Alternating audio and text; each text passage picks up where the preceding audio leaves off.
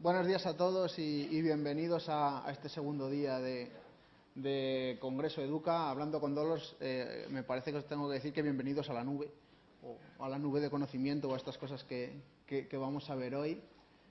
Em, siempre es un placer eh, presentar a gente como Dolos, porque eh, habitualmente sigue su, trabajo por, la red, ¿no? Y no hay nada que presente mejor a Dolos que, el caparazón. Caparazón en el que ella escribe, publica y en el que seguirlo al final eh, te hace darte cuenta de todas las cosas que no sabes y de las cosas tan bonitas que hay por aprender, ¿no? Dolos eh, lleva 15 años dedicándose o se dedicó durante 15 años a, dirigir proyectos educativos, a trabajar en proyectos educativos, a conocer la realidad educativa, que yo creo que es lo que hace eh, derivar un poco Dolos ahora en, tu función actual, que es la de participar en proyectos, dar conferencias, aunque la temática haya variado un poco, ¿no?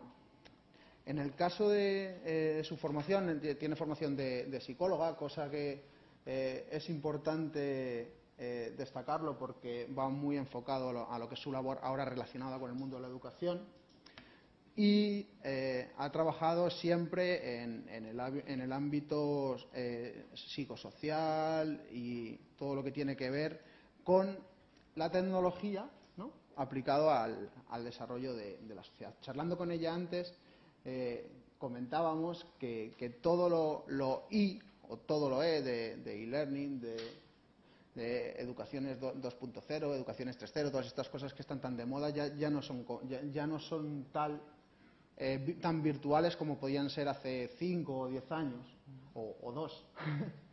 Entonces, esa, ruptura del concepto es un poco lo que, eh, lo que Dolos nos, va a comentar hoy, y es cómo, cómo eh, influyen todas las herramientas, llamémosla 2.0 por, por estar aceptado, o todas las, las herramientas que tienen que ver con, las redes sociales o con la comunicación en Internet o con la interacción, cómo todo eso que, llamamos social nos modifica eh, de alguna manera la conducta y nos hace sociables. Y ya no es sociables o sociables a secas, sino nos posicionan en un estadio, como comentaba Jordi Adel ayer, eh, en un entorno que puede ser un entorno personal de aprendizaje o puede ser un entorno social o puede ser un entorno del tipo, del tipo que creamos, porque ya no es virtual. O sea, se genera un entorno, hay un estadio, un estadio en el que se juega con unas reglas nuevas o con las reglas de ese propio estadio. ¿no? Entonces yo creo que más que, seguir quitando tiempo a Dolos, que realmente eh, lo importante va a ser poder disfrutar de, tu presentación, bienvenida y muchas gracias por acompañarnos y el auditorio es tuyo. Muchas gracias. A ver, primero que me escuchéis bien. Ahora no, ¿no? ¿Todavía no? ¿Sí? ¿Sí? Vale, esto está conectado. Ahora, ahora.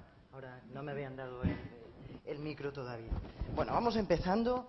Y muy bien, la verdad es que no, Fantástica presentación. Yo cuando se empieza a leer el currículum me aburro muchísimo de escucharlo y pienso pues, en la gente y digo también se deben estar aburriendo muchísimo. En este caso, lo, muy bien, perfecto. Vamos. Y me ha gustado mucho que destacaras el elemento este de psicología social. Yo os cuento la anécdota porque creo que no es, no es una batallita personal, sino que ayuda a entender también por dónde va la web o ayuda a entender de lo que vamos a hablar hoy precisamente. No os voy a hablar exclusivamente o concretamente de PLS, y sí vamos a hablar de la vertiente social de la web, de lo potente que llega a ser y de cómo creo que como educadores debemos educar en, en esta nueva sociabilidad, cómo ayudar a desarrollar esta nueva participación, esta nueva sociabilidad con sus matices y sus peculiaridades que nos va a hacer como seres humanos, creo, y como sociedad también, muchísimo más libres y muchísimo más felices, que al fin y al cabo es de lo que se trata que nunca. Yo os contaba la, mini batallita personal. Yo soy psicóloga de formación, estudié, entré en el tema de la web vía multimedia. No me preguntéis por qué, pero me dio la perra, realmente, perdón por la palabra, de ponerme a diseñar webs, de ponerme a hacer aplicaciones multimedia, etcétera. Y lo agradezco, eh, cuidado, que, no digo que no estuviera bien, pero que realmente yo incluso empecé hablando de web semántica, ¿no? y no me acababa de ubicar. A veces las cosas se hacen de forma inconsciente y al final te das cuenta de que el sentido era uno solo, ¿no? Y al final con la misma evolución de la web me he ido reencontrando o, recongraciando de alguna forma con lo social. Al final vuelto a mis orígenes y estoy encontrando realmente puntos de desarrollo y puntos de contacto entre la psicología social excelentes. Yo no sé, los que sois, creo que no son términos extraños para vosotros. Sabéis que la sociología se dedica a estudiar a la sociedad a un nivel más macro, a un nivel de, movimiento sociológico, de, masas, un poco de, contexto muy amplio, ¿no? de globalización, temas de estos como mucho más macro. Sabéis que luego están la psicología normal o la psicología cognitiva o, o ámbitos de estos que estudian al individuo a un nivel muchísimo más personal e individual. La psicología social es curiosa porque estudia, creo que es una ciencia ideal para lo que nos viene. Estudia al individuo dentro de lo social, el individuo conectado es un individuo social ya. Yo creo que ya no tiene sentido hablar de individuos si no es social. No sé si tenéis hijos, tenéis alumnos seguro, pero están conectados. O sea, realmente son individuos conectados ya. Mm, son, son sujetos perfectos para la psicología social ya. O sea, realmente en Internet están muchas de las claves que hemos estado hablando los psicólogos sociales durante muchísimo tiempo. Creo que es una de las gracias. Las ciencias sociales en general creo que van a tener muchísimo que decir. Pensad, por ejemplo, yo últimamente mm, no solo estoy en educación, estoy, doy clases de redes sociales, de temas de community manager, este término tan, tan redundante que se escucha últimamente más en el sector de empresa o en el sector de, empresarial. Y es muy curioso por eso, porque lo están ocupando gente de comunicación, gente de medios, gente de medios tradicionales. Les falta, evidentemente, y ahí está mi papel, toda la vertiente social que es tan, tan importante. Otra vez, no se pueden dirigir a un individuo per se, sino que deben dirigirse, debemos dirigirnos ya todos, comunicadores, educadores, etcétera, a un individuo conectado, que es distinto, es muy, muy distinto el individuo conectado. Y de eso vamos a hablar un poco precisamente hoy. Vamos pasando a ver si me, bajo aquí, así os puedo ir pasando la, la, presentación. Espera, que me he dejado yo el, el clicker este. Aquí, aquí, aquí. Vale. Bueno, un poco la idea es esta, educar, cómo se educa para la hipersociedad. Sabéis que estamos en un momento de cambio, creo que no hace falta ya decir esto, esta diapositiva debería quitarla, no la quito a posta, ¿eh? no, no es que se me haya pasado, pero realmente después del 15M creo que ya nos hemos dado cuenta de que vivimos una época, o que no se esté dando cuenta de que vivimos una época de cambio, mmm, mal O sea, realmente vivimos una época de cambio que no sabemos exactamente dónde nos va a llevar, pero que sí que llevan muchos teóricos y muchos sociólogos y muchos filósofos, aquí hay muchos de todos ellos, diciéndonos, hey, cuidado que las cosas van a cambiar y mucho. Os he puesto unos cuantos, crisis ética, Bauman. Bauman es un referente brutal para entender la actualidad. Para mi gusto, demasiado pesimista como todos los filósofos. Esto ya depende de, la disciplina de la que vengas. Yo los filósofos siempre me gustan mucho, pero acabo siempre viéndoles sí, pero sí, pero hay salida. Ahí no hay, no es este existencialismo deprimente un poco que tienen todos, ¿no? de depresión que tienen todos. Hablaremos de Bauman durante la presentación. De Great Reset, Florida, sabéis que es un sociólogo, creo que economista, que nos habla de que también estamos en una época de cambio de reset, de, reinicio del sistema. El sistema capitalista tal como estaba entendido está fallando, lo sabéis, no es solo una crisis social, viene también de una crisis económica profunda, tiene una crisis estructural de muchas cosas que realmente han sido así siempre, pero que porque el individuo está conectado, creo, es uno de los elementos esenciales, ya no pueden seguir siendo así. Macro Wikinomics, lo mismo, ¿sabéis? Wikinomics, conocéis un poco la idea de Wikinomics, que es un poco la, cultura de esta nueva sociedad, de esta cultura del compartir, del, que ya no, no ese capitalismo clásico de propiedad, sino hablaremos un poco de ello. Ahora ya no se valora tanto la propiedad de las cosas como el acceso a las cosas. Es uno de los elementos básicos de esta macro wikinomía. De este, la macro wikinomics es un, esto es el título de un, de un libro de Tapscott, que es un sociólogo y para que, me, para que me entendáis muy rápido, hay otro libro que no es de este señor, pero que yo creo que podía haber titulado perfectamente este, lo que pasa es que le quitaron el nombre, que es el que haría Google si tuviera una empresa de educación. ¿Qué haría Google si tuviera una empresa de, un bufete de abogados? ¿Qué haría Google si tuviera un hospital, si estuviera gestionando un hospital? ¿Cómo, se cómo ¿Cómo deberíamos cambiar la filosofía que basa las formas de gestión de nuestras organizaciones, de nuestras empresas, según filosofía Google? ¿Cómo deberíamos, no? ¿Cómo realmente el mundo lo está haciendo? ¿vale? Esto, de esto va Macro Wikinomics y ya os digo, es curiosamente podía haber adoptado el título de otro libro, no es El que haría Google es otro libro, ¿eh? Vamos, os recomiendo los dos, ¿eh? en todo caso, pero bueno, los dos hablan un poco de lo mismo, de cómo las cosas cambian y debemos cambiar los patrones. Evidentemente la educación creo que debería, de, hecho, creo que sí que también está cambiando y para eso estamos aquí, si no.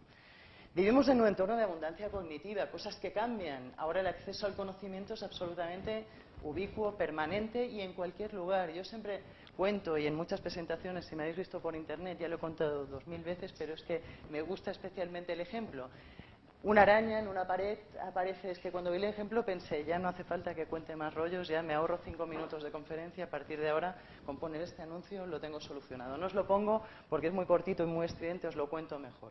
Un anuncio creo que de teléfonos LG, salía una araña en una pared, llegaba la madre, ah, una araña, se iba corriendo, llegaba el padre, ah, una araña, también se iba corriendo, llegaba la niña, araña, cazar arañas, tic, tic, tic, buscaba, iba con la espuma, adiós araña.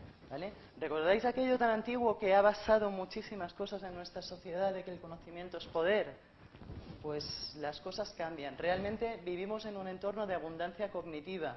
Hay otra frase que siempre que me, ayuda mucho a definir esto, que es, en un contexto de respuestas abundantes, en un, en un contexto en el que cualquier respuesta es posible al momento, buscándola a través de un móvil, lo que hace falta es formular preguntas, formular qué queremos cambiar, hacia dónde queremos ir. Yo creo que como educadores vale la pena enseñar a formular preguntas, enseñar a decir qué queremos, hacia dónde queremos ir, qué queremos cambiar, sobre qué cuestiones pensamos que están mal las cosas y que podemos mejorar. ¿Vale?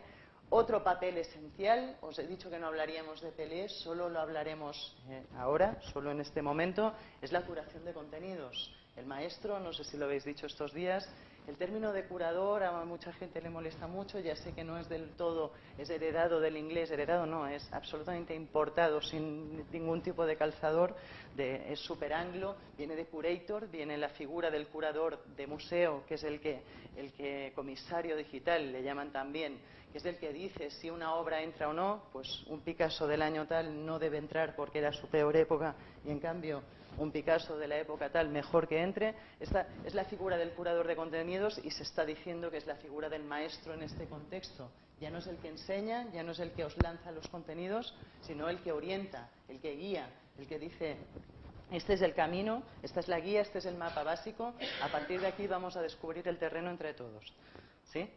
Es un poco, yo creo, es una idea que habéis dicho estos días y es la parte humana del PLE. O sea, al fin y al cabo dices PLE, PLN, lo que queráis, o sea, Personal Learning Network, Personal Learning Environment, lo que queráis, pero quien enseña a configurarlo, quien debe dar las primeras guías, quien construye los cimientos del edificio del conocimiento a partir de, de, aquel momento es el profesor, es el educador, es el guía, es el maestro, como queramos llamarle. ¿Vale? ¿Sí?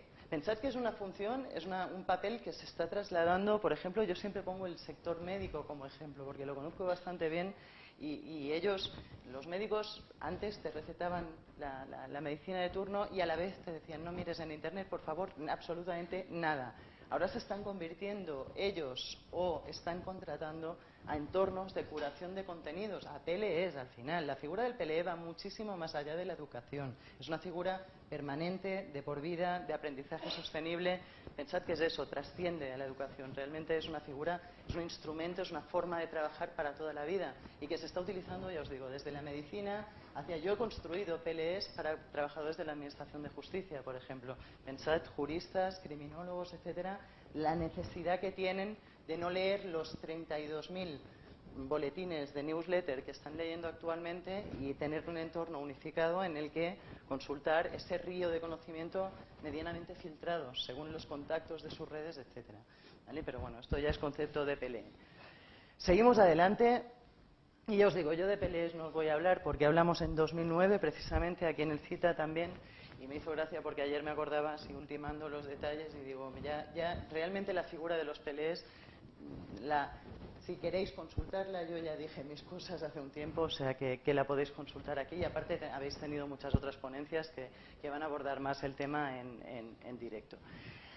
Abundancia cognitiva, cognitiva hemos visto, visto abundancia creativa. Realmente en este entorno el ser humano tenía ganas de crear. El ser humano nunca ha sido tan tonto como los medios tradicionales le han hecho creer.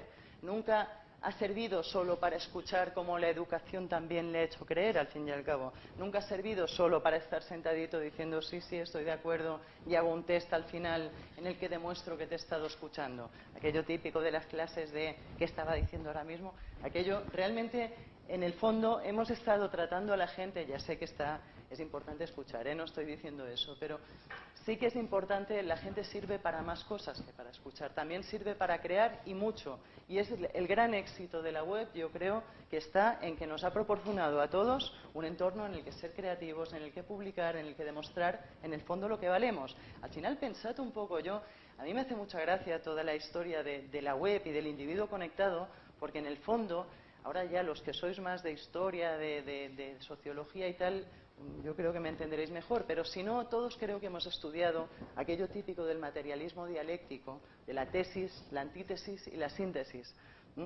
Comunismo mm, social o sociedad entendida como masa era ese comunismo que en el fondo despreciaba al individuo. Decíamos, ¿y el individuo qué? El individuo viene después, la ilustración sube al individuo, le da un valor increíble al individuo. Es el individuo, es el sabio el que el que importa en aquel momento. Donde vamos ahora es a la valoración de lo social, pero respetando muchísimo al individuo también. Este potencial creativo del individuo es muy importante respetarlo. Yo os pongo un ejemplo. Ayer, en una charla en, Madrid, en temas de, medios, me hizo mucha gracia para que veáis un poco el, el, potencial de todo esto. En una charla me hizo mucha gracia porque había una directora de una gran organización y un director de una organización pequeñita.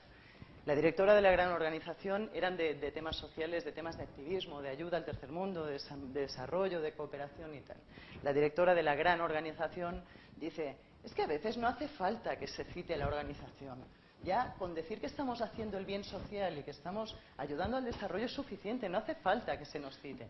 Saltó el chaval de la organización pequeña y dijo, hombre, a ti no hace falta que te citen, pero yo quiero visibilidad en este contexto, yo quiero que se respete mi individualidad. Estamos hablando de eso, de un entorno que ayuda a que se respete tu autoría, tu individualidad y a la vez se dé valor a, lo que haces. También de los que no están arriba, ¿me entendéis? O sea, un poco el cambio que estamos viviendo en, los medios, en la cultura, etcétera, es que los poderosos, los que ya son conocidos, pueden pensar como esta chica.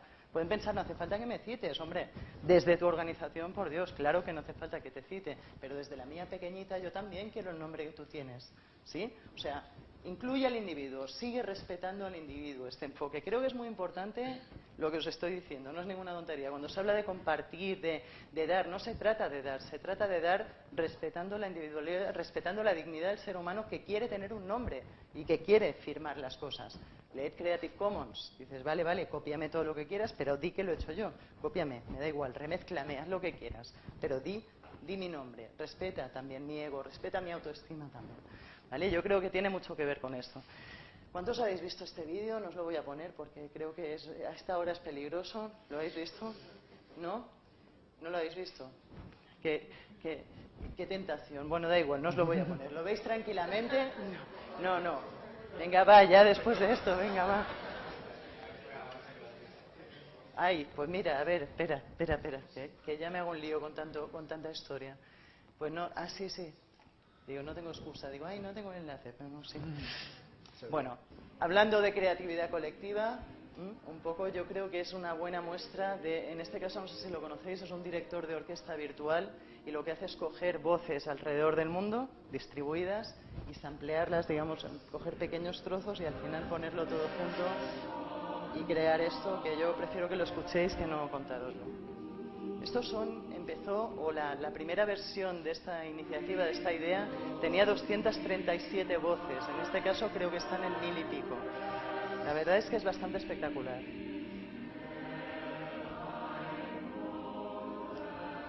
Ponerlo en casa con auriculares tranquilamente, la verdad es que impresiona bastante. hay una frase que me gusta mucho en un comentario del vídeo en YouTube que dice te conviertes en el mejor cantante del mundo cuando cantas con el mundo. Me parece una frase espectacular que muestra un poco esto, el individuo conectado. Cuando cantas tú, individuo, con el mundo, que, somos todos. ¿no? Al final de todo reconocen la autoría, salen todos, al final del vídeo es horroroso, porque el último minuto salen todos los nombres y claro, no paran de salir nombres. Entonces es, pero va en esa óptica que os digo de respetar también el esfuerzo del individuo, ¿no? Fin, ya lo veréis después. Anda que si miran los anuncios, es una publicidad contextual, sinceramente no sé qué relación han establecido entre una cosa y la otra, pero bueno. Me parece impresionante, pero bueno. Espera, espera, ya, gracias. En fin, cosas de Google, a saber. Esto, San Google no, no se sabe nunca por dónde va a ir. A ver si encuentro yo esta de aquí. Vale. Bueno, seguimos adelante. Volvemos al tema de la educación en un entorno en el que el conocimiento es tan rico. Vamos a aprovecharlo, vamos a intentar, creo que de esto también habéis hablado bastante, vamos a intentar estimular, vamos a intentar el individuo es creativo, el individuo cuando llega a su casa, el individuo es el niño, es el joven, cuando llega a su casa se encuentra con cosas como la anterior, se encuentra con World of Warcraft y mil otras historias muy ricas en multimedia. Si no adaptamos algo a la educación y proporcionamos experiencias inmersivas multimedia, se nos van a aburrir como ostras, nos guste o no nos guste. No sé si habéis oído, hay una TED Talk muy, muy buena de una investigadora americana que pone un ejemplo que me parece espectacular de cómo los niños de sexo masculino son, o sea, tienen muchos peores resultados, fracasan escolarmente en mucha mayor medida que las niñas en Estados Unidos. Y se está empezando a ver que uno de los elementos es este, que uno de los elementos fundamentales es que cuando el niño llega a casa juega, el juego lo hace en un entorno inmersivo, multimedia, fantástico, se sube a un pájaro, resucita 12 veces, aquello es 3D, no sé cuántas, 4D y 5D, y en cambio el día siguiente vuelve a la escuela y lo que se encuentra es exactamente lo mismo, el profesor en la tarima dando el rollo, en fin, que o cambiamos un poco la historia o se nos aburren. Las niñas menos, porque cuando llegan a casa hacen cosas parecidas. En la escuela hablan, y si conocéis mucho niñas sabéis que en casa hacen exactamente lo mismo, pues hablan, se, llaman, eh, interactúan por todas las formas posibles con las amigas, que es lo que les toca hacer a esa edad fuera estereotipos de género, si las niñas juegan ningún problema, ¿eh? que tampoco no estamos hablando de eso. Pero yo creo que sí que es una buena muestra de, que vale la pena enriquecer la educación, los entornos. Si os fijáis, de hecho, uno de los modelos que se está proponiendo para la educación es hacer como juegos. No sé si habéis escuchado la idea de los Massive Online Courses, los MM a ver, que no me sale ahora la, palabra, los, los de Siemens y Downs que hicieron del curso de conectivismo, los MOOCs, M-O, no, Massive uh, Online Courses, en fin, no sé, no me acuerdo ya. La, la, idea es la siguiente, es educar a través de Internet gracias a las posibilidades que te dan wikis, blogs, etcétera. Educación distribuida alrededor del mundo también. En ese caso parten de universidades y lo que hacen es poner cursos a disposición de todo el mundo sin diploma pero con los mismos profesores y con ese potencial de la interacción, entre gente de distintos lugares del mundo, lo que se está proponiendo es que se haga lo mismo que en los juegos. No sé si esa idea viene de los MMOs, Massive Multiplayer Online Games, juegos masivos en línea. El World of Warcraft este no juegas, solo juegas con gente de todo el mundo también distribuida pues un poco lo mismo, crear cursos distribuidos alrededor del mundo gracias a este potencial de participación, de colaboración que nos ofrece la red. Seguimos adelante, no os quería hablar tanto de esto, pero sí que os quería como muestras de posibilidades que podemos adoptar para parecernos al mundo de los videojuegos, para hacer la educación más atractiva o más enriquecida a nivel de multimedia o a nivel incluso de participación. Vamos un poco a lo que os he dicho, hablar de educar para el cambio, educar para la participación. ¿Qué matices podemos dar a eso? Decir educar para la participación es muy fácil. Es un poco más complicado ver cómo educamos para la participación. Yo creo que hay que partir de estas tres premisas o de esta, de esta idea. El propósito de la educación es ayudar a que crezcan ciudadanos libres, felices y responsables. Ahora que es más fácil que nunca, estoy convencida de ello, no solo tenemos a las generaciones mejor preparadas que nunca, como bien sabéis, sino que creo que tenemos un entorno en el que podemos conseguir que sean más libres, más felices y más responsables que nunca. Yo soy una optimista perdida. Yo cuando me, si me preguntáis, ¿la próxima generación será más feliz que esta? Sí. ¿Será más sana? Sí. ¿Será más inteligente? Sí. ¿Será más tolerante? Sí. ¿Mm? O sea, estoy convencida de ello porque creo que la anterior era menos de todo eso. Y creo que realmente vamos viendo evidencias o, o yo por lo menos las voy viendo de que esto es así. Si pensáis lo contrario, también estáis en vuestro derecho y después lo hablamos, discutimos, etcétera. Vivimos en un entorno de abundancia social también, abundancia cognitiva, creativa y social. Creo que Twitter, si alguien está en Twitter, creo que vive la abundancia social bastante en directo. Las revoluciones de los países árabes, creo que en este caso la pancarta es, de, una de ellas, de Túnez, creo, también hablan un poco de eso, de cómo Twitter es el poder de la organización sin organización. Es Twitter y cualquier red social, cualquier iniciativa en red, ¿no? Olvidar las marcas. Una de las ideas que tenemos en la cabeza es decir, sí, sí, Todas estas redes han servido a las revoluciones, pero no olvidemos quién hay detrás de estas redes.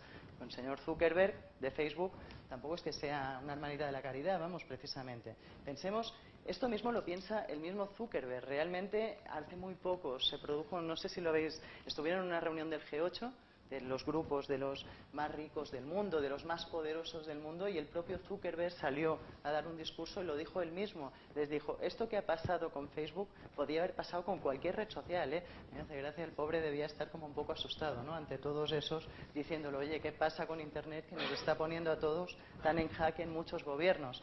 Realmente creo que tiene razón. Lo que ha pasado con Facebook podía haber pasado con cualquier otra red y el tema va mucho más allá de las marcas, realmente. No os quedéis con la idea de que solo son marcas porque creo que va mucho más allá de eso y cuando cierres una marca se irán a otra. No sé si vivisteis el tema Wikileaks. A Wikileaks se le empezaron a cerrar puertas y se iba escapando, iba saltando vallas de una a otra. Le cerraron PayPal, le cerraron Amazon, le cerraron no sé cuántas puertas más y fueron saltando. El entorno digital es muy difícil de cerrar. Lo sabéis también en las escuelas cuando les decís no entréis a redes sociales y se, se meten en, ¿cómo se llama el programa que utilizan? Que nunca me acuerdo.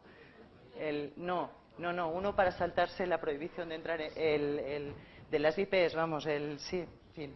Bueno, que ellos se lo saben mejor que nosotros, obviamente, y que se saltan absolutamente lo que quieren. El entorno digital es muy difícil de controlar. Os voy a poner otro vídeo que creo que muestra muy bien el tema la, potencia de lo social. A mí me encanta este vídeo.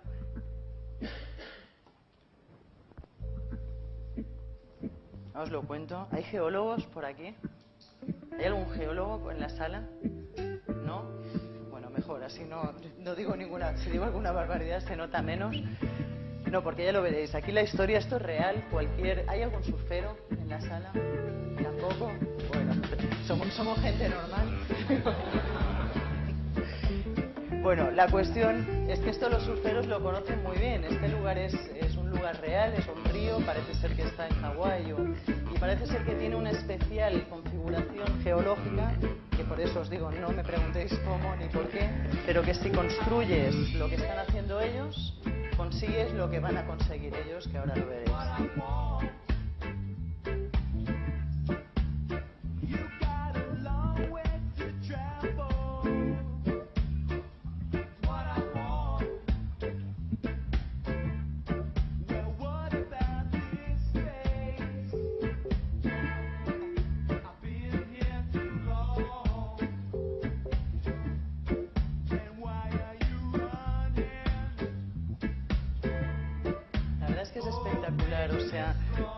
Cómo colaborando pueden conseguir hacer algo bien. Esto es conocimiento también. Esto yo no sé hacerlo, pero yo sí. O sea, nosotros si nos pusiéramos a cavar, yo creo que estamos ahí cavando. Podríamos hacer castillos de arena, pero esto no. O sea, realmente hay que saber también.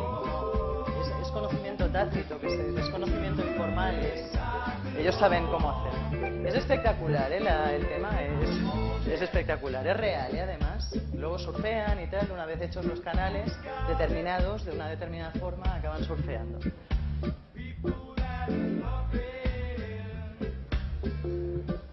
Sí, digo, no sois geólogos, pero ¿sabéis cómo se consigue esto?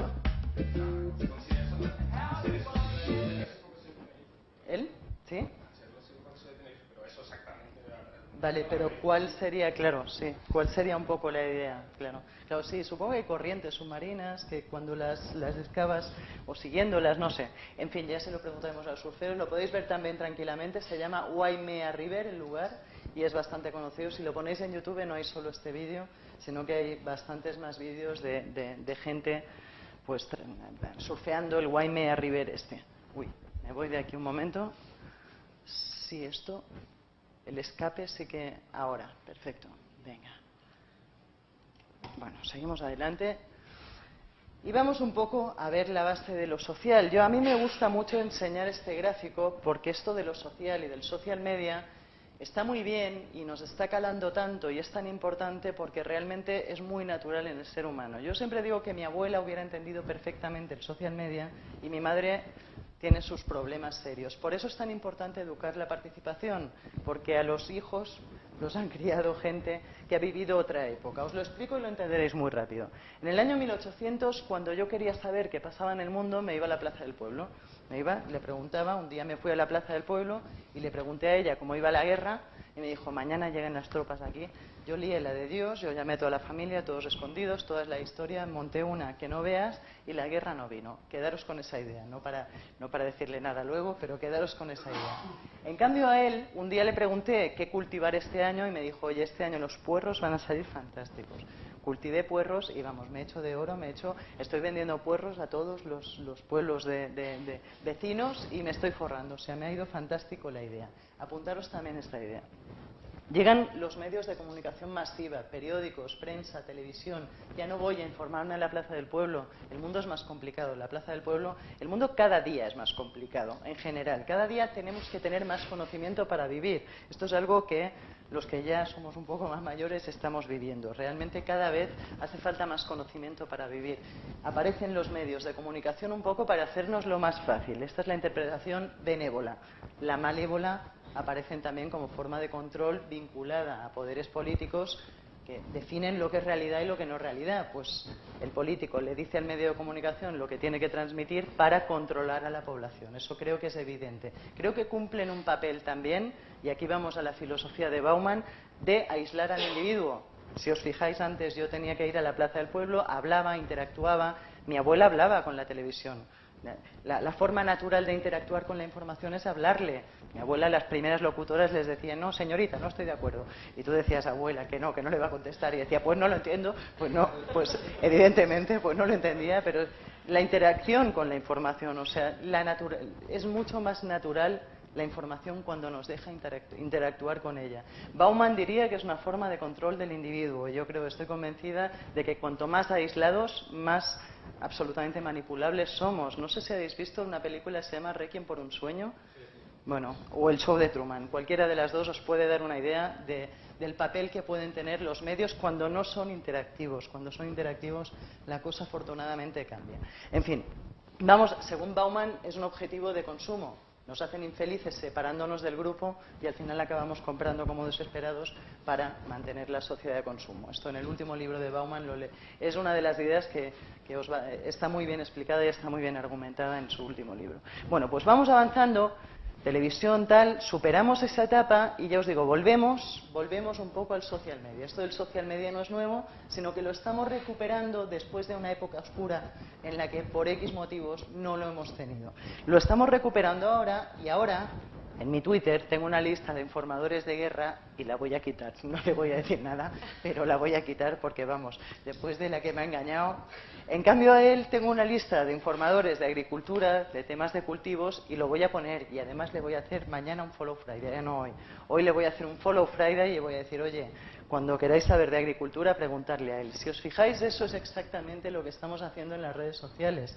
En la Plaza del Pueblo, lo del PLE es un poco más difícil de entender porque realmente no había tanta gente como para que mucha gente pudiera compartir mis intereses. Pero al final, cuando hablamos de red personal de aprendizaje, creo que ayer, tengo la ventaja de que ayer os explicaron muy bien el concepto ya, estamos hablando de un poco de lo mismo, de tu círculo social filtrando lo que es verdad y lo que no es verdad en el mundo. Evidentemente, también se dice, muchos sociólogos leeréis, que vivimos en un nosotros cada vez más amplio. Evidentemente, en mi círculo social en el año 1800 yo podía vivir con muy pocos contactos y hoy en día realmente la cosa se complica porque quiero también. A mí me apetece tener amigos americanos y puedo añadir amigos o fuentes de información, no hace falta que sean amigos. Si os fijáis, ampliamos un montón los matices de la sociabilidad. Por eso hablo siempre de hipersociedad, porque yo no creo que nos aíslen, sino que nos ofrecen mil otras formas de interactuar.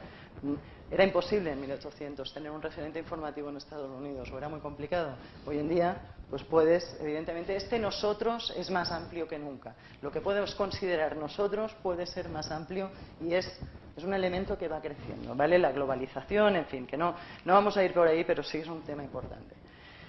Esto es tan importante como que no sé si habéis escuchado, el último movimiento de Google va totalmente en este sentido. El último movimiento de Google, para mí, está siendo, y lo acabo de ver, yo, bueno, sí, lo pensé una vez, pero ahora lo acabo de ver claro, es un PLE avanzado, es un PLN avanzado en el fondo. El Google más uno, este, lo que está haciendo cuando significa que yo le digo a Google que mi círculo social es este, que mi círculo de confianza inmediata, eh, de los que me fío al 100% son ellos, con lo cual cuando yo voy a hacer una búsqueda, si os fijáis, es la aplicación del PLE al buscador. Cuando yo voy a hacer una búsqueda en Google, me va a decir este resultado está más arriba no porque tenga más enlaces, ni porque el anunciante me haya pagado más, sino porque tus contactos de confianza consideran que este enlace debe estar más arriba.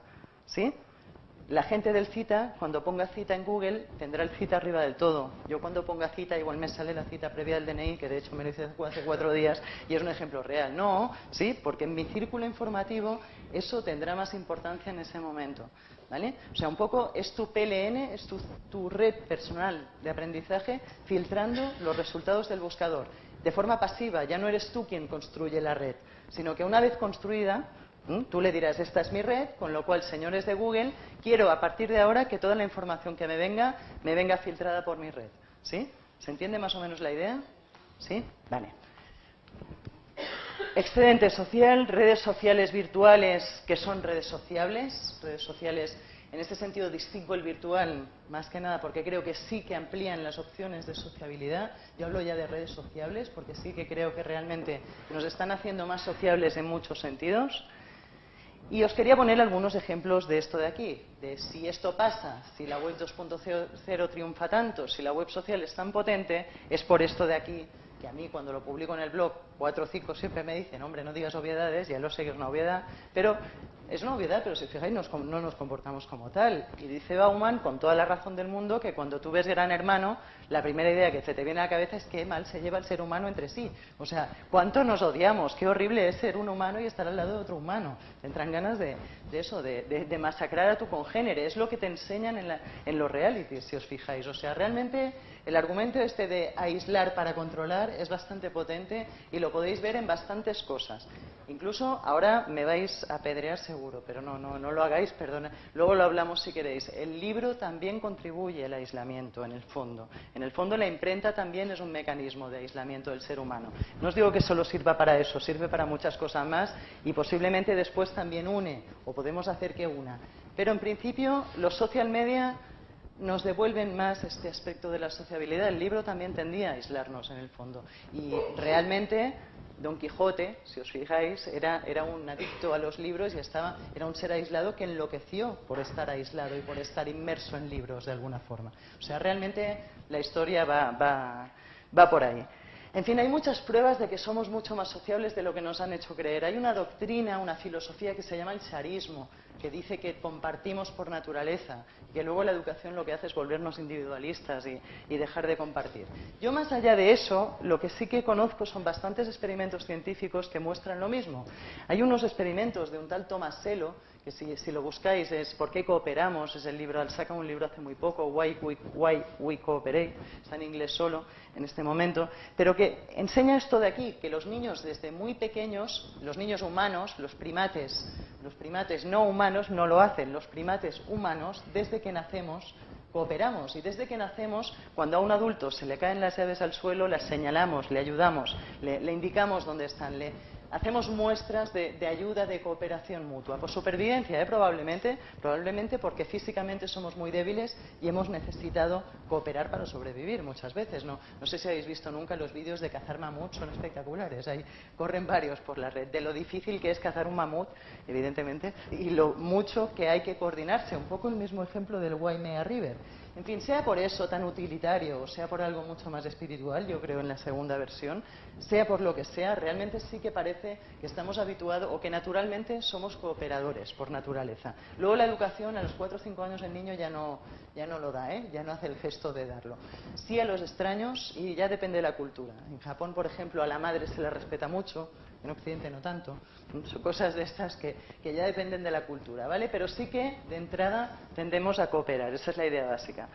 Otra idea potente es la de la oxitocina. Sabéis que es la hormona que liberamos cuando, cuando tenemos hijos, cuando, en el embarazo, pero a la vez parece ser que es una hormona que se libera en situaciones de empatía. En los campos de fútbol parece que hay ahí una nube de oxitocina flotante espectacular. O sea, en casos de empatía, de que todos nos aunemos en favor de un equipo, ¿no? o de, cualquier causa, en el caso de catástrofes naturales también, se nos eleva la oxitocina, la empatía, la solidaridad, etcétera. Parece ser que los estudios indican que también pasa con la e-conexión, que no hay diferencia, de hecho, entre la vivencia en directo de un partido de fútbol y la vivencia desde casa tuiteando de un partido de fútbol. Eso no hace falta tampoco que os lo diga. Realmente yo creo que el ser humano se, se, tiende a creerse bastante las historias que vive virtualmente desde, desde, siempre. O sea, realmente tenemos la imaginación, el poder de las historias, si os dais cuenta. ¿Por qué el storytelling es tan potente? Porque empatizamos. Porque cuando, ¿Por qué la mejor forma de que la gente crea en algo es ponerle nombre y apellido, humanizar las historias? Porque empatizamos con ellas, porque nos, nos resultan más familiares de ese modo. Si os fijáis, realmente sí que yo creo que somos bastante empáticos. En fin, hay muchas otras pruebas, no tengo tiempo de, de contaros más, pero hay 50.000 experimentos y, investigaciones que indican que sí, que realmente somos mucho más empáticos de lo que creíamos. En cuanto al consumo de medios, no os voy a poner este vídeo, pero lo aconsejo, es de los últimos. Seguro que conocéis una serie de vídeos, creo que además Lola os los va a poner, o, por lo menos se los veis. Lola, ¿dónde está? No la veo. Bueno, igual no está, ¿eh? pero bueno, da igual. Os va a poner unos vídeos de Michael Welch, seguro que habéis visto, los vídeos del antropólogo este de ¿cómo se llaman? De, ¿cómo se llaman? Porque no me salen nunca los nombres. Los vídeos estos de Michael Welch, antropólogo, él, que de, de, de, de, no me sale el nombre. De, de.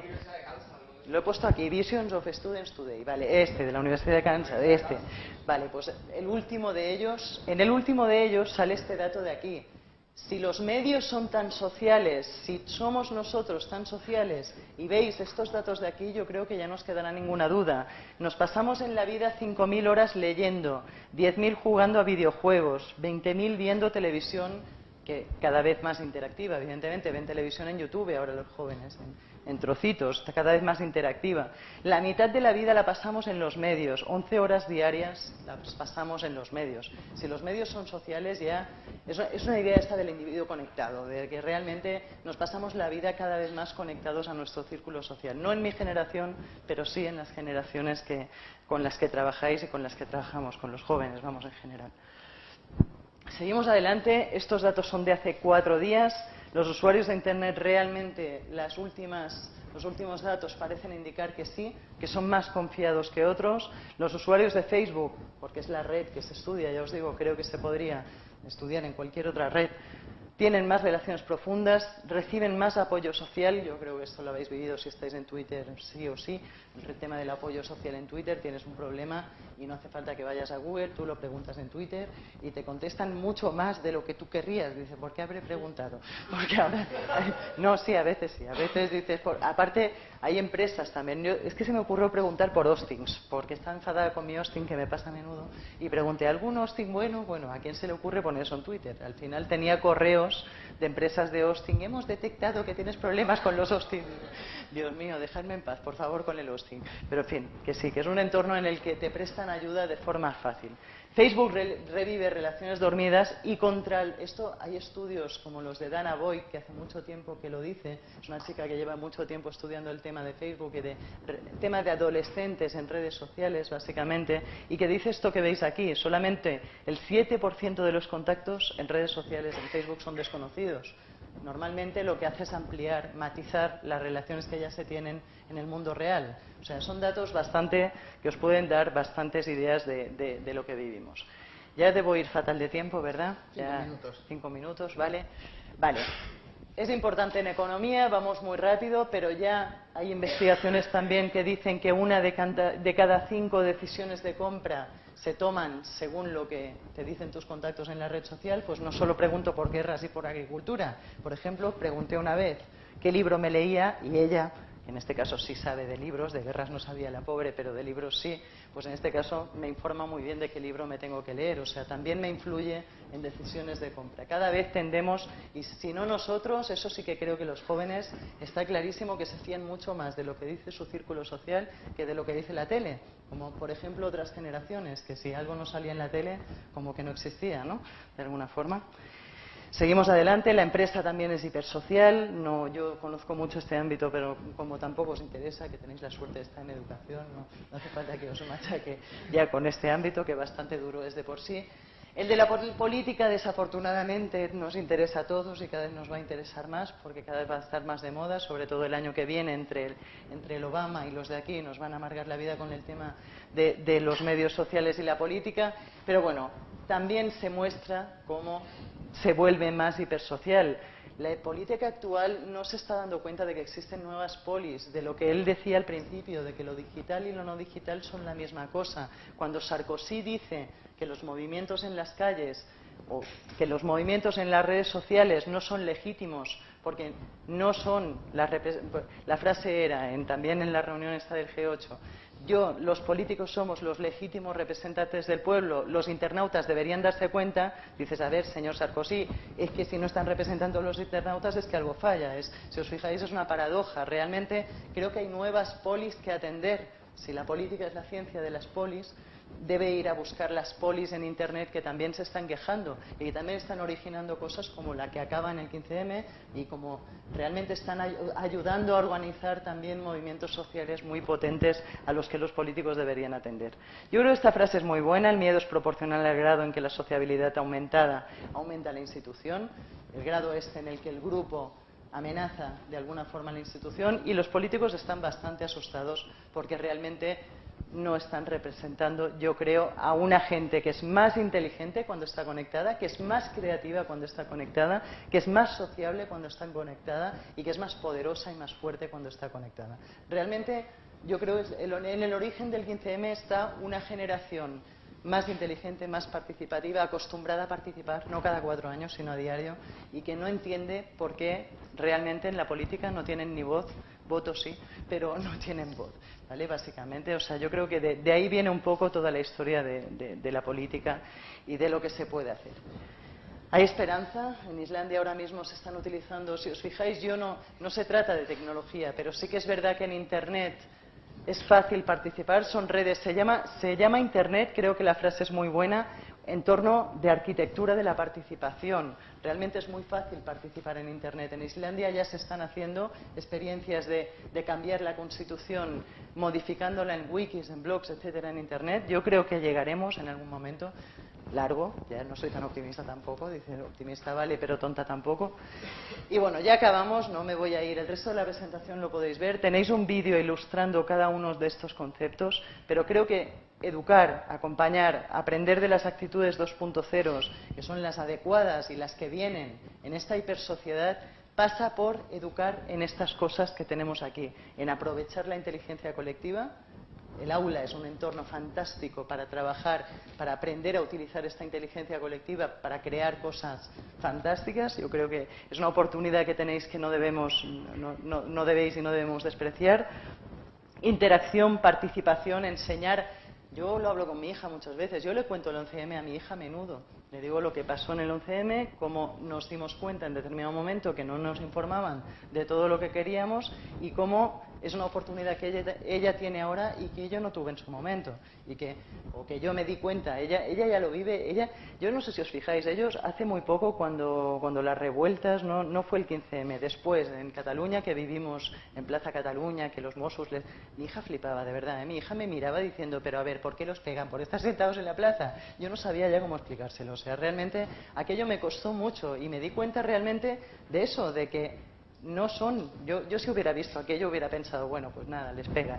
No, no me hubiera, no me hubiera indignado y parecido una barbaridad. Realmente yo creo que están educados en la no violencia, están educados en otra cultura y vale la pena incluso que aprendamos de ellos. No, no solo que fomentemos y que ayudemos a que eso transcurra, a que se habla un poco de educación, teniendo en cuenta que el ser humano es sociable por naturaleza, se trata de acompañar, se trata de dejar que fluya, de no frenarlo, de no bloquearlo. No, a veces nos preguntamos, ¿y qué hago para potenciar esto? Es que a lo mejor no tienes que hacer nada, a lo mejor la historia está en dejar que fluya tranquilamente. No sé si habéis, seguro, oído las experiencias de estas, otro nombre que no me voy a acordar, estudio de nombres. El de India, de las calles, de las cuevas, de los ordenadores en cuevas, en el. Sí, sí, sí, el, el the Wall, ¿cómo se llama el autor? El Salman, no, Salman no, el... Ay, Dios mío, mira que es Mitra, Sugata Mitra, vale. Pues, por ejemplo, es una de las bases de dejar que fluya también un poco, ¿vale? En fin, inteligencia colectiva, interacción, confianza. Una cosa que no hemos visto, ya terminamos, ya sé que estoy muy fuera de tiempo, ¿eh? ya terminamos. Confianza, yo creo que una cosa que, que no hemos visto, pero que es importante, que cambia de la Plaza del Pueblo al entorno virtual ¿Qué intenta Google más uno? Sustituir los mecanismos tradicionales de confianza. En la Plaza del Pueblo yo me fío de ellos porque conocen a mi madre, a mi tía, hablamos de ellos cuando comemos y, en fin, la cosa es como más, queda todo en casa. Yo sé si me puedo fiar o no de ellos. En Internet no. En Internet la historia de la confianza, de enseñar a ser transparente, de enseñar a ser auténtico, etcétera, es importantísimo porque realmente es un entorno en el que aparte de Google y sus algoritmos para traducir la confianza versión online, también los humanos debemos ser más transparentes y más auténticos para que eso siga siendo así, para, emular de alguna forma la plaza del pueblo. Juego, inteligencia, si el ser humano solo podía ser tontito, podías engañarle, podía ser manipulable, desde luego conectado no lo es. Y si tú le tomas el pelo a alguien, y un ejemplo tonto, ya acabo, ¿eh? ahora con esto acabo ya. Empatía, storytelling, ¿ya? Este, lo hemos hablado un poco, la empatía, el contar historias como forma de generar empatía y el compartir el sadismo.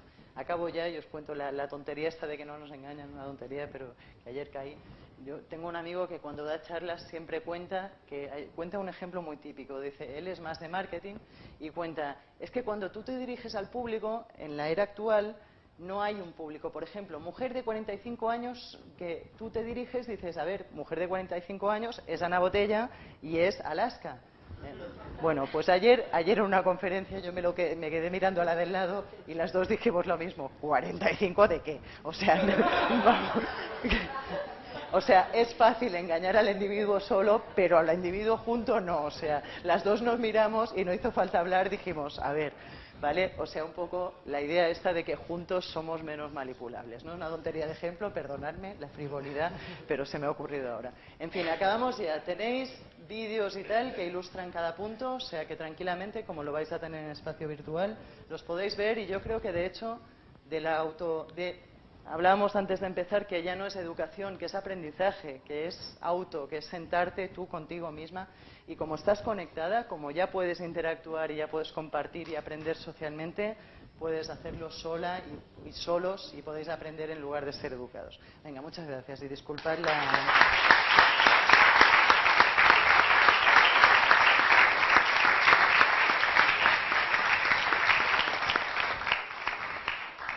Tenemos tiempo. sí, sí. Eh, qué guay. Qué, menos que, que, darnos unos minutos no para poder comentar lo, que has comentado, porque yo personalmente te tengo que agradecer. Si tenía abiertos los ojos así, me los has dejado así, ¿sabes? Porque es verdad que, vivimos en una sociedad que nos arrastra, en una sociedad, en una hiper sociedad que, que nos, eh, nos va llevando, ¿no? Y nos cuesta entrar eh, en la dinámica o a veces pararnos a, pensar lo que está pasando, ¿no? Eh, hay un gráfico que circula por internet también de qué pasa en 60 segundos en internet. Es muy bueno. recomiendo que lo busquéis y, es una cosa totalmente alucinante, vamos, no, no, no sabes muy bien cómo asumirlo, ¿no? Eh, iba anotando cosas de tu presentación para hacer un pequeño resumen, pero me, va a ser imposible en el sentido de que quiero, quiero dejaros un poco de tiempo para, para que preguntéis vosotros, pero me quedo con, con una idea, ¿no? Eh, yo vengo del mundo de la documentación, de la información, ¿no? Y en, los 80, en los 90 se decía siempre que la información era poder. Ahora ese, poder es imposible de tener porque es imposible asumir esa información. Entonces me quedo de tu presentación con el, eh, la frase de que la colaboración es poder. Totalmente, el grupo. ¿vale? La colaboración es poder porque eh, de forma colaborativa se puede sintetizar mucho mejor la información. Pues cada uno sintetiza lo suyo, ¿no? Entonces vamos, vamos a quedarnos, eh, yo por lo menos, con, con esa idea y, y, desde el punto de vista de casi todos somos, los que estamos aquí somos docentes o tenemos algo que ver con el mundo de, la educación, dejaros la idea de que seamos capaces de educar para cooperar o de educar para participar. Eh, colaboraremos entre todos en la creación de, esa sociedad 2.0 real, en la que el, crear conocimiento, el compartir conocimiento, el, aunar sinergias, el unar fuerzas para crear una sociedad por lo menos más transparente o mejor o como lo queramos llamar, eh, lo podamos aprovechar tanto desde los colegios, institutos, eh, campus virtuales como, como, el que tenemos eh, desde aquí para, para poder seguir adelante sobre todo y que podamos filtrar podemos filtrar o podamos aprovechar toda esa gran masa eh, informativa que, tenemos. Que tenemos 10 minutos para, para, poder seguir disfrutando de Dolores, así que cualquier pregunta que tengáis podéis hacerla. Hola. Eh, nada, yo, eh, yo te sigo hace tiempo por tu blog El Caparazón y por Twitter, que muchas gracias, la verdad que te, es la primera vez que te en directo y ha sido fantástico, no esperaba menos. y que nada, yo simplemente la pregunta era que qué pensabas acerca de la nueva red social de Google. Que si piensas que va a ser lo mismo que un Google Wife, un desastre por las invitaciones, por culpa de las invitaciones, o si piensas que... No lo digáis muy fuerte, pero va a ser un desastre. No lo digáis, no, no, por una simple, por un tema simple. Antes os he dicho, he salvado a Facebook un poco en el sentido de que está por encima la red social que la marca. En este caso, la marca va a machacar, o sea, la idea de Google es muy buena cuando el grafo social, si el grafo social lo hubiera tenido Google, si, si Google supiera quiénes son tus contactos, cuáles pero este intento que está haciendo de que todos, a ver, se están vendiendo las invitaciones a Google a 39 dólares la gente les está comprando. O sea, a mí igual me equivoco, igual todos nos apasionamos mucho por esto y todos nos damos de alta. Pero sinceramente la historia, para que me entendáis, para él, yo, tú te enteras, pero el resto me parece que menos, o por ahí algunos menos, la historia es que, claro, eso, o sea, se está hablando de que el PLN lo tenga, de que la red personal de aprendizaje la tenga Google de alguna forma. Esto estaría fantástico si la tuviera Google, pero es que resulta que a lo mejor vuestras redes de aprendizaje ya están construidas en Facebook. Y lo más probable, de hecho, cuando hablamos de educadores y hablamos de sectores más vinculados al conocimiento, no van a estar en Facebook, ya lo sé. Pero si estamos hablando de que esto va a servir también para compras, los PLN no, no, no solo tienen que ser learning, también pueden ser informativos, pueden ser entornos, redes de información personalizada. La gente tiene montadas sus redes, en Facebook. Y Facebook es un entorno que no tiene demasiadas ventajas y virtudes. No iba a decir tiene algunas ventajas y virtudes, pero creo que no, que más bien tiene pocas. Pero la peor que tiene de todas es que es un entorno absolutamente cerrado. Si Google pudiera acceder a los datos de Facebook, si tuvieran, las, si, si, tuvieran las puertas abiertas para que esos datos también pudieran alimentar las búsquedas en Google, sería fantástico. Realmente tiene las llaves Facebook. No sé si habéis escuchado que siempre Facebook dice que perdió la batalla por el grafo social. Pues sí la perdió y yo creo que ahora yo dudo muy mucho que sea capaz de recuperarla. ¿Lo van a intentar? No lo sé, no lo sé. Yo mm, no lo tengo claro. Ya está. Sí. Bueno, felicitarte por la exposición. Y yo vengo de la disciplina esta pesimista de la filosofía, y tal. Y, bueno, Tenía que haber preguntado. Pero bueno, tenemos nuestro punto también. Sí, sí, no, no, alguno, no, no, sí, sois muy buenos, ¿eh? pero un poco pesimistas. Bueno, no tan buenos, pero... Entonces, bueno, con el último ejemplo este de Ana Botella y Alaska, que me parece muy ilustrativo, ¿no? Yo creo que hoy en día cuando uno, cuando te enfrentas a tu, cuando te enfrentas compartes con tus alumnos.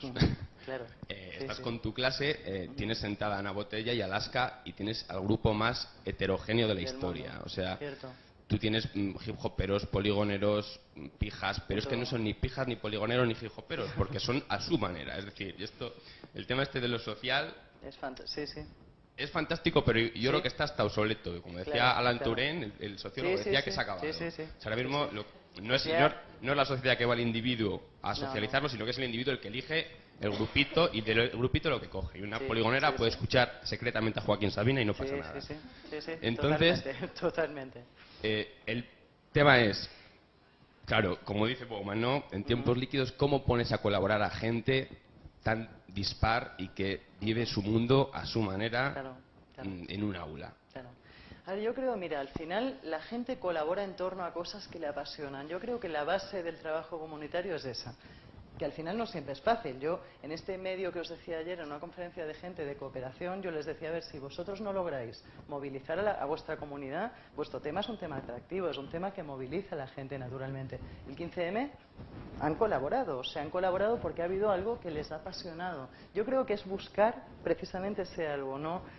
Cada cual sabrá en su sector, pero las claves de la inteligencia colectiva están, era una, de las transparencias que venía después. Yo creo que como educadores una de las cosas que debéis o que debemos aprender es eso, las claves, cómo movilizar, cómo hacer que esa, que esa masa se convierta en inteligente y cree cosas realmente atractivas. Una de las claves, la has dicho tú, es la diversidad y esa la tenemos dada. Una de las claves, los grupos homogéneos no son inteligentes, son inteligentes los grupos cuanto más diversos mejor. Por eso Twitter nos gusta tanto, porque no sé, por eso os preguntaba si había geólogos, porque realmente en este ámbito es habitual y está mm, fantástico que coincidamos filósofos, geólogos, físicos y de todo, con lo cual es mucho más rico todo. Una de las claves es esa. La otra clave es el objeto social común, motivar en cosas comunes. Ya sé que no es fácil, quizás por eso te decía que lo importante son las preguntas adecuadas, enseñar a hacer las preguntas adecuadas. Tampoco sé si lo tenemos que decir los educadores. De hecho, no. Yo creo que deberíamos eso, enseñarles a que ellos digan cuáles son los temas que les apasionan y guiar esos temas, ¿sabes? De hecho, no creo... hay un anuncio muy bueno también de, no me acuerdo muy bien, está muy bien el anuncio, que, que pinta muy mal a los carcas, que ¿cómo, cómo es el anuncio? Que sí, no, no me acuerdo nunca, lo, tenéis en No, no, soy un desastre para los nombres. Si le he cambiado el título a la conferencia, es de verdad que a mí los conceptos me quedan mucho, pero ya tradicionalmente las frases textuales me cuestan. Un anuncio, sé que lo habéis visto, que dice es de Fanta o de una cosa de estas, que dice, hoy en día si los machacas y les dices eh, que, quieres que hacer de ellos esto, consigues todo lo contrario, ellos van a su bola, ¿no? Pues eso, van a su bola. Vamos a dirigir, no sirve, guiar, orientar, no sé qué les apasiona. Vamos a ver, que, ellos se lo pregunten. Yo creo que el peligro es que no les apasione nada. Y afortunadamente ese peligro no lo tenemos, creo. Creo que sí, que, en ese sentido es donde nos confundíamos, de los ninis desapasionados, desmotivados. Yo creo que nos equivocábamos y la prueba la tenemos en el 15M. Tienen muchísimas ganas de hacer cosas y muchísimas pasiones que luego ya cueste más y que tengamos que tirar de, saber dirigir la inteligencia colectiva y de estas cosas que os decía, de, fomentar la, participación y fomentar esa sociabilidad, fantástico. Pero lo primero es eso, yo creo. No sé si me he explicado, pero vamos, la pregunta no era fácil, ¿eh? Tampoco. Hola. Yo quería hacer una reflexión sobre lo que planteas sobre la libertad. Eh, al principio mm, planteas el tema de que pretendemos eh, construir ciudadanos más libres, pero cuando llegamos al mundo Google y hacemos el PLN, asumimos y cedemos de una manera rara nuestra libertad a una gran corporación que eh, ella determina quiénes son nuestros contactos, nuestros intereses. No, no, tú, ¿eh? bueno, eh, ella, ella y tú. Bueno, contigo. Yo lo hago, pero yo esa cuota de libertad sí que se la cedo. Lo digo por una, una anécdota eh, que me pasó hace tiempo, ¿no? Eh, un día estaba aburrido en casa con mi Gmail abierto eh, y abrí en una pestaña al lado una tienda de comprar zapatos. durante 30 días todos los Google Ads que me salían eran de tiendas de zapatos. Sí, sí, sí. Era algo muy... No, no, y esto se vive, esto es horroroso. Yo, yo siempre digo que es la antipublicidad. Esto en el fondo atenta contra el usuario inteligente. Porque que te pasa con unos zapatos no está mal, pero a mí se me murió el gato hace poco y estuve, a ver, en el proceso te informas de, qué le puede pasar, era diabético, no sé si tiene un gato diabético, que es lo más complicado del mundo, con lo cual acabó fatal, pero estuve unos días buscando información eso de, de enfermedades, de, oye, pues tres meses después del duelo del gato, escuchando y leyendo, leyendo en todas partes anuncios de veterinarios, de, de diabetes gatunas, etcétera. O sea, fue un poco agobiante. O sea, realmente, y puedo imaginarme ejemplos peores que el del gato. O sea, que realmente es, es duro, pero yo creo que es que como usuarios inteligentes deberíamos prohibir, ya lo sé, ya lo sé, que no es fácil. No, es fácil. Yo lo planteo también desde la perspectiva de, docente, ¿no? lo que sucede en el aula. Nosotros somos, eh, eh, bueno, no sé si inteligente, pero maduro. que ya es mucho. Que ya es mucho. Exactamente, pero mm, yo me refiero a los alumnos, alumnos pequeños. O sea, con, con 12, mm, pero que sí les bombardeen eh, con publicidad y con ciertas tendencias en la red y más o menos lleguen a intentar manipularlos, a mí que me anuncien zapatos y no quiero comprar zapatos, efectivamente no lo voy a comprar. Pero yo creo que un adolescente o un menor, ese tipo de anuncios sí que puede ser eh, hasta cierta manera perjudicial. Y ahí sí que les estamos cediendo una libertad o ellos ceden una libertad aunque no sean conscientes de que la están cediendo. Confíate en el individuo conectado. Imagínate la misma situación, lo de Requiem por un sueño, de la señora viendo la tele absolutamente bombardeada, sola, sin soporte afectivo por ningún sitio, sin poder comentar la jugada y bombardeada de publicidad. ¿Sabes? Por lo menos ahora pueden ir a la red social y decir, mira, me están vendiendo zapatos porque busqué zapatos. Son unos X, Y, Y, Z, ¿vale? Son unos tal, lo criticamos en la red social, con lo cual logramos que aquello cambie. Yo creo, realmente, si os habéis fijado, Facebook es muy malo. Facebook es horroroso. Pero era peor. No sé si os habéis dado cuenta. Hubo un movimiento hace dos o tres años de me doy de baja de Facebook o cambiáis esto por defecto todo abierto o me doy de baja porque ya os vale que a ver, que yo creo que en el fondo, como interesamos tanto, porque económicamente interesamos muchísimo, muchísimo, la gran víctima es la privacidad. Eso tenerlo claro. O sea, lo de la privacidad no sé si os hacía ilusión tenerla, pero pero ya no, ya no ha lugar, o sea, ya se ha perdido. De hecho, a mí me hizo mucha gracia Zuckerberg en un discurso que decía, vivimos en la sociedad de la transparencia, dice el gran sociólogo, vamos, el menos indicado para alabar sus virtudes, vamos, que no le interesa al hombre la sociedad de la transparencia. Él vive de la sociedad de la transparencia, vamos. Pero tiene razón, pero yo creo que en el fondo somos menos manipulables. Y yo los veo a ellos, ¿no os pasa que a veces le dices, mira, sale en la tele no sé qué? Les da absolutamente igual que salga en la tele. O sea, realmente para ellos el valor es otro. Y, y sí que hay estudios que dicen que son más responsables socialmente, que valoran si una compañía se porta bien en términos de responsabilidad social o no. El medio ambiente no sé por qué, pero no acaba de calar. Es otra de las cosas. Pero parece que sí, que son más empáticos, más. no sé. Yo creo que es la conexión, el compartirlo absolutamente todo. Tenía que tener su parte positiva, no es broma, ¿eh? Pero. ¿sí? Eh, ¿Tenemos tiempo para una pregunta más? Sí. Sí, buenas. Mi nombre es José Ortega y vengo del Observatorio Escopeo de la Universidad de Salamanca y el FITA. Eh, mi pregunta tiene que ver o nace a raíz de la frase del miedo es proporcional al grado en que la sociedad aumentada amenaza a la institución. Y quería hablar de la institución educativa. Entonces, em, aquí veo yo un problema claro que eh, hay que afrontar, que es, mm, en parte, cómo le quitamos el miedo tanto a la institución en sí misma como al, profesor en particular. ¿no? Entonces, mm, eh, como nube de conceptos, para eh, facilitar trasladar la idea más rápidamente, mm, he apuntado que, claro, la nube viene a diluir un poco el peso específico de ambos y, en particular del profesor. ¿no?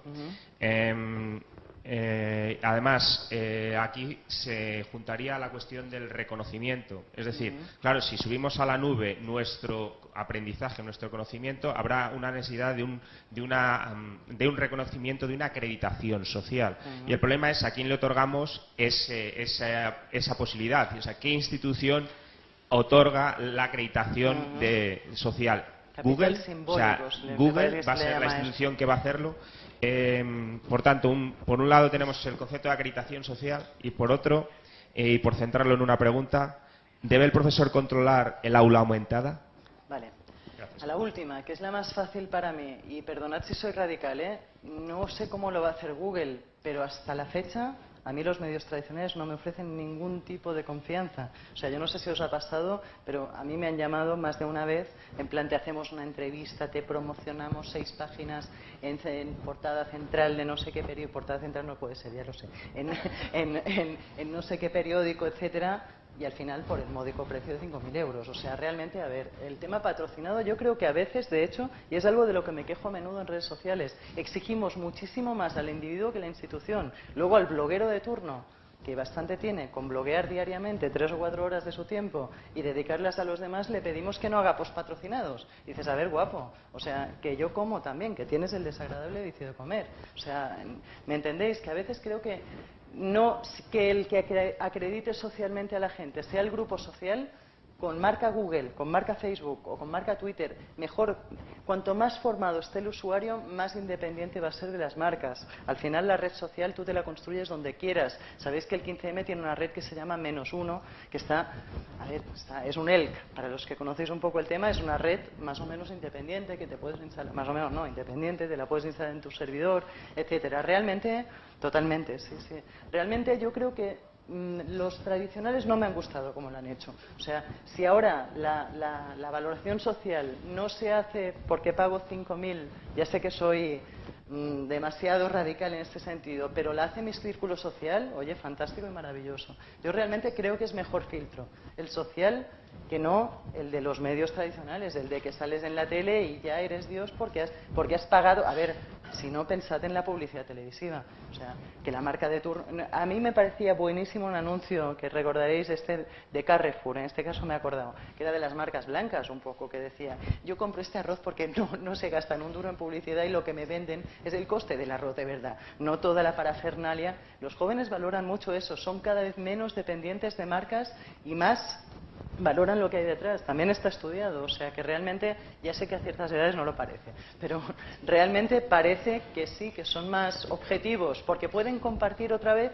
porque estoy conectada, ¿sabes? Yo veo la marca, no es lo mismo estar en mi casa aislada, deprimida y que me venga una marca de chocolate fantástica y me ponga ahí un logo fantástico de chocolate, que me lo creo todo, digo, haga usted conmigo lo que quiera, señor chocolate, al fin y al cabo, que estar en una red social y decir, oye, este chocolate lo habéis probado, está bueno. ¿Mm? ¿De qué te fías más? ¿De una cosa o de otra? Yo creo que es de cajón, ¿eh? A ver, la sociedad nos, exige eh, o nos pide colgarnos medallas, es decir, nos, nos exige obtener títulos. Eh, hay instituciones dentro del sistema, eh, digamos, más academicista, eh, que nos, otorgan esas medallas. Google va a ser quien lo haga a partir de ahora. Vamos a aceptar que Google sea la institución que otorgue los títulos. Pero es que no es Google, es que somos la red social que formamos con marca Google. A ver, es como si me dijeras, es el, a ver, es como si me dijeras, en esta sala va a ser la sala del CITA la que nos acredite. No, no, somos los que estamos en la sala del CITA. Al final, cuando tú te construyes una red, el valor está en la red. O sea, es que, es que no es Google, ¿sabes? A ver si me entiendes. Pues ponle el nombre que quieras. No, te acreditan como persona que tiene algo interesante que decir.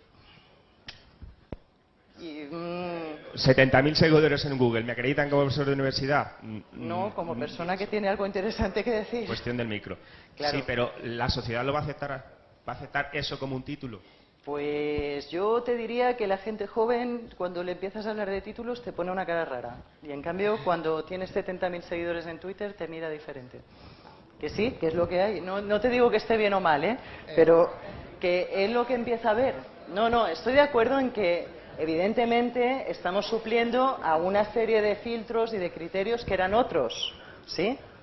Pero que bueno, que yo creo que no hay que ser tan radical tampoco y que si el profesor de universidad tiene algo interesante que decir, va a poder tener sus seguidores también, que yo creo que es el caso de muchos de vosotros, de muchos de nosotros. Vamos, ¿vale? No, no, yo creo, te, te, entiendo un poco, mira, recuerdo una conferencia en la que me lo dijeron todavía más duro. Dice, ¿y el autoritas? ¿Qué es ¿sabéis el concepto griego del autoritas? ¿Dónde queda el autoritas?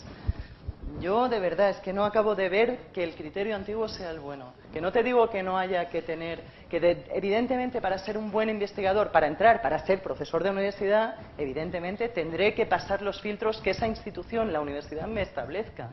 Pero para tener algo interesante que decir y para... Es que yo creo que son cosas diferentes, ¿no?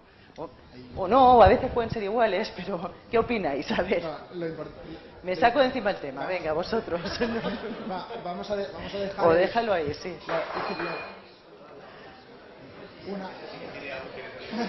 Sí, sí, esto ya era la tensión del momento. Una, de las cosas, una de las, perdona, una de las cosas buenas que, tienen las redes sociales, indiscutibles, es que el debate puede quedar en ellas. ¿no? Así que os insto a, poder continuar lo que queráis a través de Twitter, Facebook, Google más uno. Mm. Yo creo que eh, en la sociedad en la que vivimos nos vamos a, regir por eh, lo que está regulado por ley y lo que no está regulado por ley, ¿no?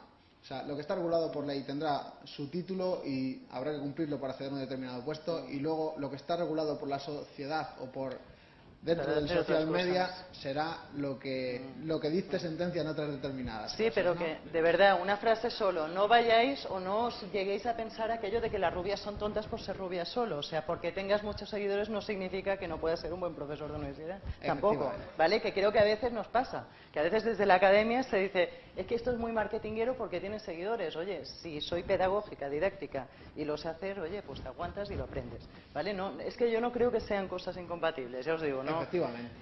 ¿Estáis, por, ¿Estáis conmigo o no? Sí, sí, sí, Vale, vale. No, no todos, ¿eh? Seguro que hay quien no está también, pero... Vale. Con lo cual, para, para, finalizar, muchísimas gracias, Dolos, por, por, todo lo que has compartido con nosotros. Muchísimas gracias a todos vosotros por ayudarnos a compartir otro tipo de cosas y tenemos que seguir ahora con la siguiente ponencia que, que paso a dar entrada. Muchas gracias.